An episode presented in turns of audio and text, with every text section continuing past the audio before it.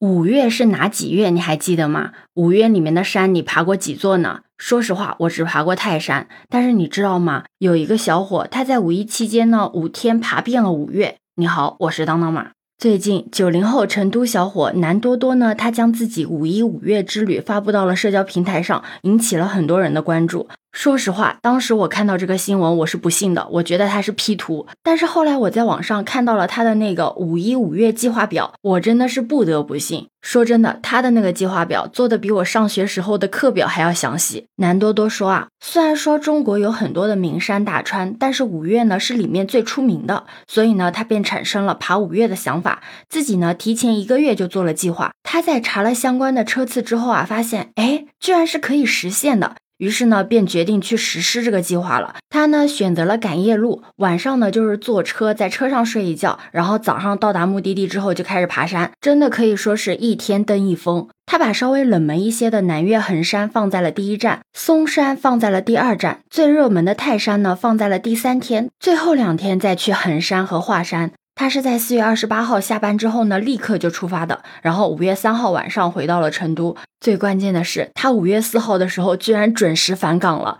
说实话，这个体力真的是不得不服。他自己呢也觉得这个计划呢确实是有点疯狂了。但是你知道吗？对于他来说，爬五岳都不是最难的，最难的居然是抢票的时候。他当时啊，从长沙到郑州的火车差一点就没有抢到。一直到出发的那天的早上，才在幺二三零六上面补到了一张票，这才让他所有的路线啊都串了起来。要说他也真的是算幸运的，因为真的有很多人因为抢不到票，然后退了酒店住宿什么的，导致了整个出行计划都泡汤了。而且呢，因为他都选择了在夜间转场，既给他节约了时间，也给他节约了住宿成本，所以他整个一趟旅程下来啊，居然只花了四千多块钱。我知道你一定跟我一样，才开始的时候会质疑它的真实性。但是你知道吗？南多多都把他的运动软件截图给晒了出来，而且他说每一站都有人帮他见证。不过我还是想说，这种行程我们看看就好，一般人啊还真的是承受不起。不是之前还有一个小伙子日行三万步打卡了七个景点，结果导致了自己半月板损伤嘛？所以人跟人之间的身体状态真的是不一样的。你要知道，南多多呢他自己也是跑过半程马拉松的，